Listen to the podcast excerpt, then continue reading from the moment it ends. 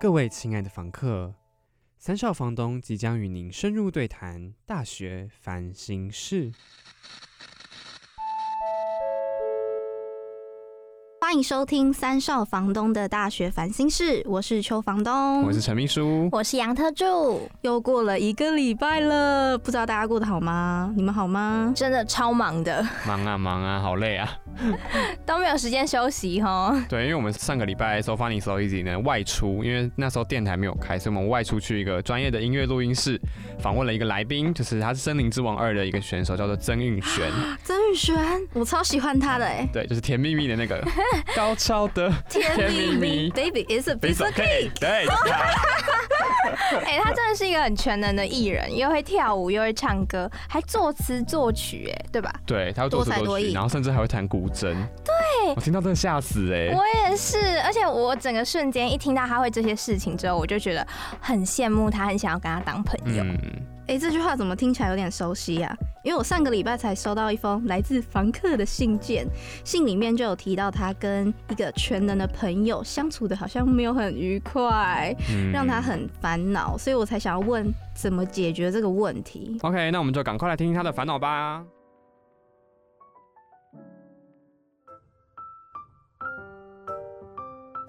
叮咚，你遇到了什么烦心事呢？本周房东收到的房客信件内容是这样子的：这位房客在大一的时候结交了一个很有能力、说话很有说服力的朋友，但是因为对方各方面都很优秀，处事很有原则，所以他每一次做事情的时候就很怕踩到对方的点，惹到对方不高兴。这位房客说：“我觉得他能力很棒，所以我想向他学习，跟他成为朋友。”因此，就算对方不高兴，他也愿意委曲求全，维持交友的关系。房客说自己到了大二，还是摸不透什么时候会被对方喜欢或是讨厌，所以非常的苦恼，到底该不该持续这样的友谊呢？嗯，好。听到这一封信件啊，他有提到的几个重点是，这个人在他心目中具有一定的影响力，因为他有说到交友的出发点是认为对方很优秀嘛，因此想要成为朋友。But 他在这段关系中会害怕被对方厌恶，心里因此出现自我怀疑，所以会让我有一个疑问，是说，那你到底是想要成为他的朋友，还是？他呢？嗯，我觉得呃，这个已经牵扯到心态问题，已经不是单纯的人际问题了耶。嗯，没错，因为我们太好奇这背后的心态到底是什么了，于是我们借助了广大的网友力量做了调查。感恩，想要看看大家看完这个故事之后啊，觉得这个事件主角是怎么想的。我们最终得到的民调结果是，你们要猜一下吗？成为他的朋友，还是成为他比较高呢？我觉得七三应该是他的六四，他的朋友 硬要跟你不一样，好差不多，反正我觉得应该是不会五五，就是不会差不多。我觉得应该是有那个成为他的朋友的几率比较高，我猜啦。好，可以公布答案了。哎，陈秘书你很厉害哦。七三吗？七三吗？真差不多，差不多。OK，成为他的人是。二十三趴，那成为他的朋友是七十七趴，你非常的神准哦。其实听没有，他已经接近二八了。对哦，有一点离二八比较近，对吧？哎，对对哦，惨了，数学不太好。可恶，果然对数字非常不敏感。但我们知道相差很悬殊啦。对对对对对。好，我们来看一下留言回复。选择成为他的人有提到说，因为可以从对方身上看到自己没有的特质。也自然而然会想要跟他成为一样优秀的人，是一个学习的心态啦。嗯，那我觉得想要成为他朋友的人，应该是觉得说，呃，对方是一个很有能力的人，所以跟他做朋友会很有安全感，然后一起出门的时候也会觉得非常的放心。那不管有什么烦恼，都可以对他说，那他也会给你一个很好的解方。这样子，这次的比例也是相当的悬殊哎。可是为什么成为他的这个比例会这么？低呀，我觉得是因为大部分人没有那么上进吧。哎，没有啦，就是我觉得大部分人啊，遇到一个新认识的人，在熟悉彼此的过程当中，就会想要跟对方慢慢的成为朋友。那这这样一开始的时候，就不会把他立刻想要奉为偶像的感觉。所以我觉得就是因为这样的关系，所以比例才会有这么大的悬殊。好像蛮有道理的哎。不过这是网友们的选择，以及我们推测他们选择的原因。嗯，我比较好奇。如果是你们两位遇到这件事的话，你们的心态会是什么呢？如果是我吗？没错，我认为啦，朋友之间也会因为哇，你很厉害，很欣赏你这个人，maybe 是崇拜的心态建立起的关系。虽然不一定会想承认，但一定会有 想成为他 这个感情因子在里面，只是比较隐性而已，嗯，没有那么外显出来。嗯哼，就像我们看到社会上一些很厉害的人啊。也会很自然的想要把对方当成一个学习的对象来看待。哎，这个比喻好像还不错哎，像磁铁一样吧，互相被吸引。如果你们能互相相吸，一定身上也有独特的地方，值得对方去学习。嗯。那我自己的话，我觉得会是想要成为他的朋友，因为我们系上广告系就是很多分组的作业嘛，所以当你跟这些很厉害的人同组的时候，就会有一种很安心的感觉。所以如果你跟他当成朋友的话，你就可以就是依赖着他吗？他就会给你一种很安心，然后让你依靠。的感觉，所以我觉得这是我选择成为他朋友的原因。嗯哼，果然是神队友让你上天堂，猪队友让你有的吗？上礼拜，礼拜好像呼应到，没错没错。又在提点大家一下，要慎选队友。对。不过这样听起来怎么有点像是把对方当成利用对象啊？对方当成利用对象。没想到陈秘书你是这样的人吗？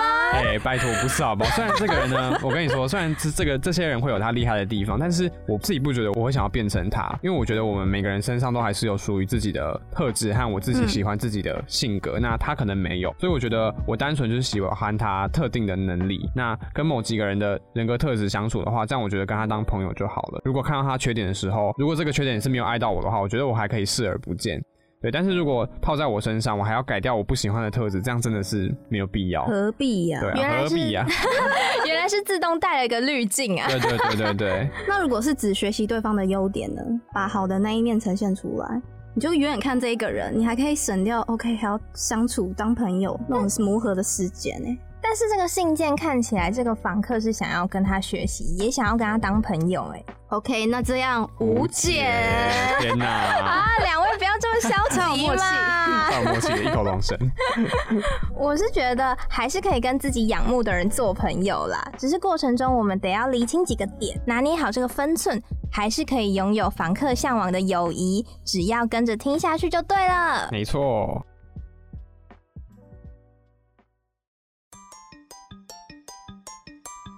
开启小视窗，让我们带你看看不一样的世界。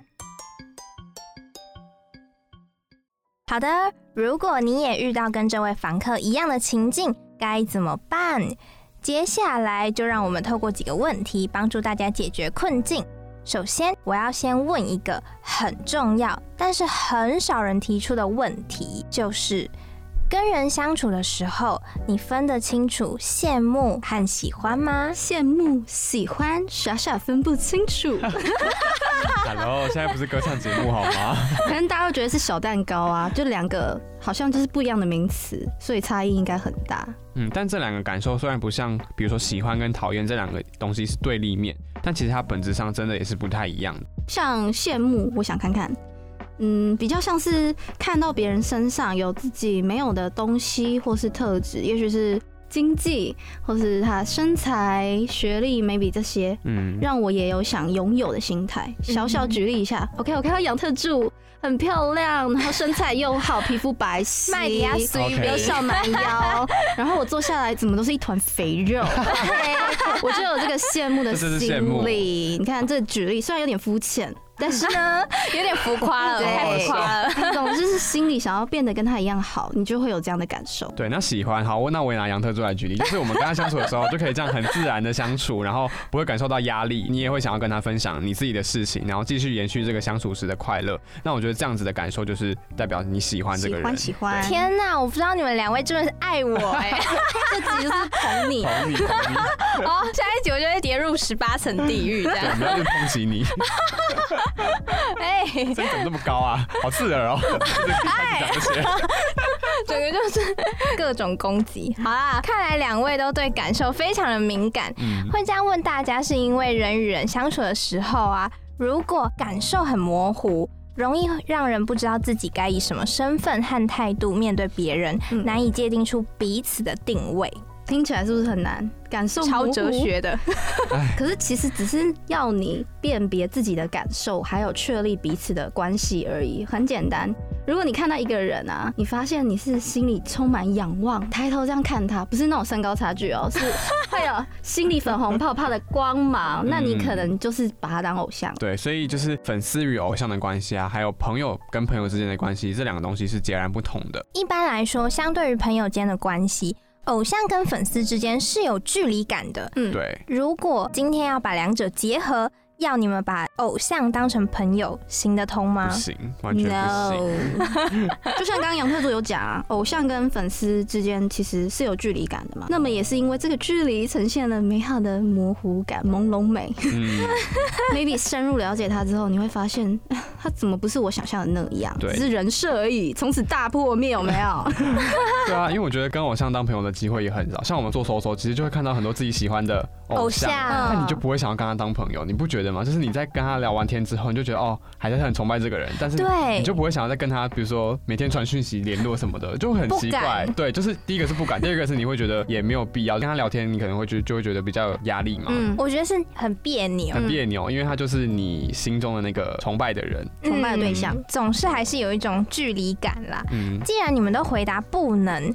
但是你们有没有想过，这个世界上一定也会有存在回答能跟偶像当朋友的人呢？嗯，你们有想过他们的论点是什么吗？会不会是因为太喜欢这个人，慢慢从一开始的仰望到会想要去了解他的生活，建立更深一层的情感吗？可以这样说？我觉得像。比如说我们高中国中时期，不是都会有些老师人很好吗？嗯，对。然后比如说很多人都可以跟他们当很好的朋友，但是我自己就是没办法跟老师当朋友的人。哦，我懂，我也是。怎么可以跟老师开一些很莫名其妙的玩笑？我真的不敢呢。但是我会很想要跟那个老师当朋友，因为那个老师就是很好的人。嗯，对。可是你在他面前就没有办法尊敬、敬畏感，没有办法开一些啰里吧嗦的玩笑。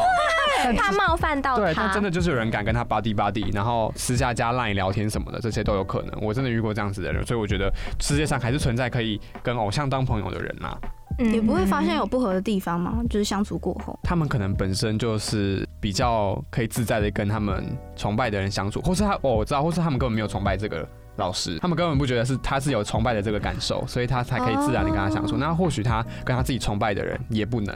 也说不定，但是我自己是觉得我很崇拜那个老师，然后为什么他可以跟他相处的很好，但我不行，所以可能是这样的关系。嗯哼，我在想会不会他们是觉得说，就算相处之后发现合不来，还是可以以他羡慕跟仰望的那一个，有点像是滤镜盖过他的任何的缺点。毕竟这个朋友对象是自己喜欢的偶像。所以也会忽略说，OK，他也是人，有点神化他，心里会觉得说，偶像不管做什么都是最棒的，放的屁都是香的。对啊，所以也许刚开始的时候能够视而不见这些不喜欢的行为，但是我觉得相处久了一定会不愉快吧。假装不快乐，心中对这位朋友的感受就会变成可能变得比较不喜欢。日久见真情。对，那我觉得在这样子可能比较没有那么喜欢或者是不快乐的前提之下，继续跟你这个偶像当朋友的话，会伤到自己啊，对自己的情绪也不太好。所以我觉得偶像呢，就还是拿来崇拜就好啦。哦，所以一开始我们才讲到说要先剖析自己内心的感受嘛。对，两位知道我的用心良苦了吧？杨特助，感谢感谢。这集果然是要捧我。好了，在我们不明确感受的时候啊，会对对方身份感到混淆，那关系就没有办法确立。如果处在这种模糊地带的时候，产生的那种不确定性跟怀疑，可能会成为未来破坏这段关系的杀手哦。嗯，因为而且跟偶像当朋友界限真的会很模糊，因为如果你是以粉丝的身份包容朋友，感觉就很奇怪，你会不小心没有办法。界定这个关系在哪里，像是过度会讨好这个人，心里很委屈，但是你没有办法自拔，因为你很爱他，所以要抽离这个关系。对，那如果把偶像当朋友的话，和他分享自己的心情，感觉也很奇怪。就是一般人不会轻易的把自己最私密的感情。告诉你可能比较崇拜的人，你不想把自己脆弱的那一面展现给他看，所以我们难怪很少听到说粉丝直接跑去找偶像诉苦的案例。会不会是他们也不会回，就像瓶中信一样石沉大海？私讯他们也不会回吗？但有些真真的会回啊。也是，可是我自己是觉得说跟他讲。就是很怪，我自己会很想要跟比较 close 的人，而且他也没有必要回复你，所以他或许他们因为这样，所以才不太愿意去回复这些比较私人、比较诉苦类型的讯息，有点变相的把情绪投射在错的人身上。对他们也要承担他们的情绪啊，那你是他的生活圈以外的人，他们还要这样子关心到你的感受，我觉得他们也很辛苦。就是偶像自己也会有点错乱，想说，哎，我现在到底要把这个粉丝当我的朋友吗？然后去设想他的心境，帮他解惑吗？这就是为什么要先了解自己感受的原因啦。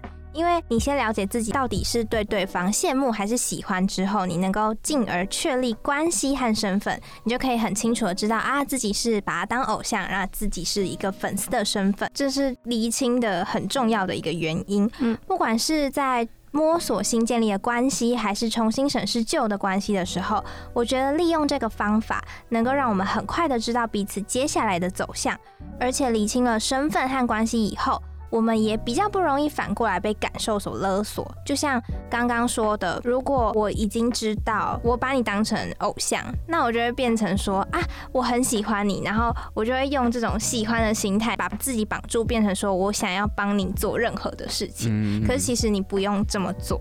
所以羡慕与喜欢是很不同的，偶像跟朋友更是两回事。如同我们上一集提到的内容，人生在世会有很多来自各方的朋友，但是如果这当当中有一位和自己属性差异很大的友人，总是让你担心自己做错事，或是惹怒了对方。这样的心态到底是委曲求全，还是细心体谅呢？哎，想到委曲求全，你们应该都有这个例子吧？小时候在学校不是一定会有比较突出的小团体吗？讲话大家都会特别听他们的话。人物啊，风云人物有没有？有。而且那个年纪超级重视群体的人际关系。嗯。反正那时候可能比较。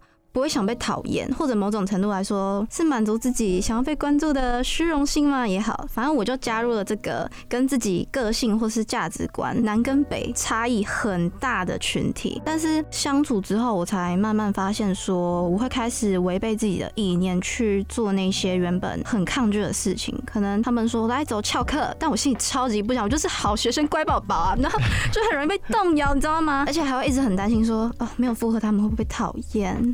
开始会揣测对方的想法是什么，但是那时候其实心里已经很不舒服了，但你还是会去迁就他们。嗯，我想这已经是超级委曲求全的心态，真的。嗯，你愿意为对方做任何事情，只希望他可以 开开心心，但你其实心里是极度不平衡的。嗯，就你想要追求他的认同，只有这个群体，然后来找到自己的价值，所以这样子是没有很健康的心态。好，但是刚刚说到就是你是委曲求全的类型嘛，嗯，但我觉得其实个体之间本来就存在的差异，所以。每个人互相配合、互相包容，我觉得是基本友谊的展现啊。就是你总是担心他会不会因为你做错事情而生气，我觉得这就是每个人你可能是体谅他，然后会想到他的感受的人。所以我觉得这也是呃朋友之间必须要细心体谅的一个部分。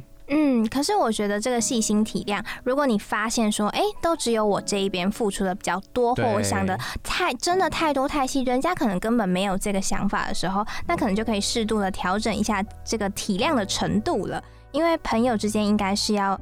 对等的相处关系，而不是从属的关系，有点上对下的阶级感。嗯，对啊，这样你就不是在当朋友，就是主管跟工读生吧？对啊，所以如果你在朋友圈里面还要这么累的话，那你真的是会很辛苦，因为可能你在真的上班的时候，你就是会有这样子的主管的制度。如果连你的朋友你都要去这样子讨好的话，心好累，你的人生没有下班的一刻，心心里面一直都挂着那个想要去哦这边要讨好，那边要讨好的心。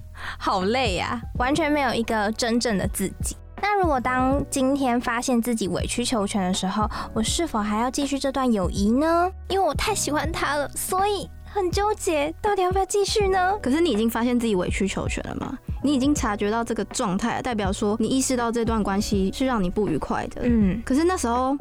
我会选择继续，真的哦，果然吧。我刚刚那个小剧场是不是说中很多人的心理？真的，很多人都会选择继续。就是你知道你很不健康的这段关系，然后也很不快乐，但是就没有办法抽离这段关系啊。maybe 抽离之后剩自己一个人，更 lonely。对，我觉得那时候是怕自己 lonely。maybe 他可以为我的人际方面嘛带来表面上虚假的富足感。你当时就有这样子的感受吗？就是知道说我就是需要这个虚假的富足感，还是你现在回头看？我现在回头看才发现，哎，那时候自己有这种感受，会发现说，哎，原来我那一段关系是不健康的。嗯嗯，那那段友情到现在还有在持续中，还是你已经断了？因为我现在会开始慢慢整理自己人际上跟其他人互动的状态嘛，所以我是采取慢慢告别这个关系，不是直接说我们切八段，那么直接。慢慢告别是怎么做的呢？慢慢的从彼此的生活圈淡出。你说比较少回复线动，类似这样，或者吃饭可能约说啊我有事，就是 比较委婉的拒绝，那他们应该慢慢就知道。哎，OK，那我们慢慢的淡出去，他们就会离开。对，像我自己也是，就是我可能平常也不是会主动去约朋友出门的人，所以那些比如说我们毕业之后高中的同学，基本上就不太会联络了。应该说我就不会去主动联络，但是他们如果要找我出去，我还是 OK。对，真如果他们找我出去，然后我可能不是很想要继续跟这个人相处的话，那我就可以找个理由拒绝他。那我觉得一次两次之后。他就会知道，对，然后讯息讯息也是稍微啊偶偶尔回一下，偶尔回一下，那他自己其实也心里也会知道。那我觉得这段感情就可以慢慢的这样子淡去，就是没有谁说哦，我们现在就是要切八段，我们现在就是要断了这段友谊，这样子是不是就跟分手的时候一样，真的很尴尬，对不对？所以如果对，如果我们是这样子慢慢的断掉这段感情的话，我觉得到时如果我们真的哪一天还有机会要再见面的话，我们就也不会说。像分手的两个人一样，见面的时候好尴尬，因为我们当时吵对吵了这么大的一架，然后断了这段关系，所以我觉得这样子的。断掉的方法是比较和缓，对于你未来的路会比较 有为对未来铺路了。对，就是想超远，因为你不知道哪天你会遇到他，搞不好哪天他是你的主管哦，万一要合作嘞之类的。就是你这样遇到的时候，你自己也会很尴尬。但我觉得照照我们刚刚那个方法去慢慢的断掉的话，你到时候再遇到这个人的时候，你就不会有一种我好尴尬，我们吵过架的那种感觉。真的，我觉得交友是应该是要以自己当下相处的舒服快乐为主，而不是应该要以利益为重。当下可以认清自己。的想法，然后决定说好，那我不要继续，同时也要照顾到自己未来的后路，也是一样，是以自己未来舒服为主，所以就是慢慢的淡掉这段关系。如果你真的是想要从对方的身上获得好处或者是帮助的话，那我真的觉得。你是在找一个工作伙伴，不是朋友了。嗯，现在反而觉得自在的相处很重要。一方面可以避免自己被利用，有这样的感受会很不舒服。嗯，然后一方面也是在你真的在职场上，在什么地方被利用完之后，你有一个可以休息喘息的空间跟对象，这样子。嗯哼哼哼。那发现自己其实只是羡慕对方的时候，我们刚刚有讲到可以慢慢的淡出他的生活圈嘛，就是可以告别这段关系。但因为毕竟是当了很久的朋友，嗯，可能没有办法说啊，刚淡出就可以马上让自己的心情平复。那。我们可以做些什么事情，稍微强健一下自己的心理呢？我们来告别三步骤，来邱房东来先讲一下。自己自己怎么一回事？原来还有告别一个步骤好吗？让大家循序渐进，不要直接说拜拜，这样太伤人了。OK OK。第一个呢，你要先察觉自己的情绪，正视自己的感受，因为在互动的过程中，你会感受到这个互动有点过度正向或是负面，这时候你应该需要停下来，试着找到一个舒适。的地方，静下来去问自己说：“哎，这个过程中有什么部分？”造成你当下负面的情绪反应。嗯，那在这个时间点呢，你也要记得厘清自己的关系，就是你跟他到底是从属关系，还真的是朋友关系，然后确认你们的身份。那我是他的小喽啰吗？我是他的 附属的人吗？然后我只是想要依附他吗？厘清这些关系之后，然后下一步的话，我的话，因为我是一个我是勇敢传说的代表，直截了当，没错，我会勇敢的说再见。所以你是直接说再见的人？我会直接断开耶。你说直接从。比如说一百掉到直接到零，对我会很明显呢。刚刚邱房东不是有提到说那个例子嘛？嗯，对。其实我之前国中的时候也有遇过，然后我还被对方直接退追 IG，我完全没有觉得伤心哎，就是我就直接也解脱了。对，我觉得解脱了，而且我也直接退追他们，因为我觉得哦好快乐，我终于可以不要再看到他们发一些负面的文呐，然后今天又要骂谁了，明天又要骂谁了，真的是觉得非常的痛苦。那你们还在同一个班上吗？对，然后会很尴尬吗？哦，我就说了，我是勇敢传说的代表。Oh my god！我要捧你的，好敬佩啊！我真做不到哎，同伴真的没办法。我应该会在毕业之后退追。没有啦。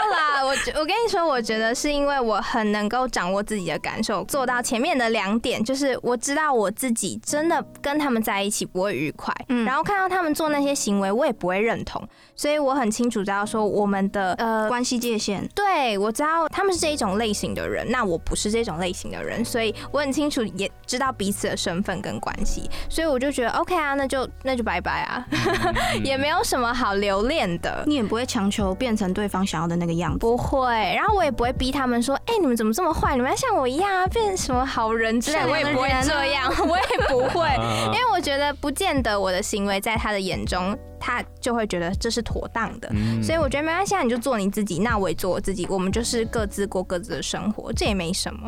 所以我是可以就是勇敢的告别一段扭曲或者不是那么舒适的关系。好，如果面临以上的状况呢，你发现自己是属于。我想要成为他这一派的人，那我们可以远远的观察他，向对方学习，努力成为你心目中的样子。但是记得要拿捏好彼此的界限，小心不要迷失掉自己哦。嗯，那么如果你是想要成为他朋友这一派的人的话，就要找到跟他对的相处的模式，然后你也让自己过得自由跟快乐，不要因为过度想要成为他的朋友而委屈到了自己。那如果是这两派中间的人要怎么办呢？那也没关系啊，待在这位厉害的朋友身边学习的同时，不要让自己受委屈了。没错。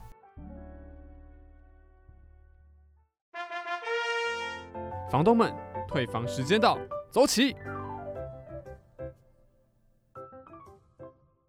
又到了退房通知书的时间啦。那我们今天呢，一样为大家选出了金句。那你们两个要不要猜一下今天的金句是什么？告别三步骤。告别三步骤，我觉得 好也是。那我们再讲一次告别三步骤，到底是哪三步骤呢？没问题，就是先正视自己的感受，然后理清关系跟身份，最后要成为勇敢的代表，勇敢说再见。没错。好，那我自己啊，我自己挑出来的是这句，就是他说，朋友呢不应该是从属关系，而是对等的关系。哦，哎，我觉得这句也还蛮实至名归的，真的。就是你要把它记在心里面，那之后交朋友的时候呢，就可以拿出来参考一下。好，听到这一集以后，希望大家就不要为了同样的困境在烦恼啦，也欢迎多多追踪我们的 IG T H R E E 底线 L A N D L O R D S，也可以搜寻三少房东的大学烦心事，都可以找到我们哦。希望大家喜欢这一集的内容。如果你有遇到其他的人际问题，苦无解答，可以私讯我们的 IG 小盒子，就会在节目上获得解答哦。好啦，我们该走喽，退房时间到，拜拜。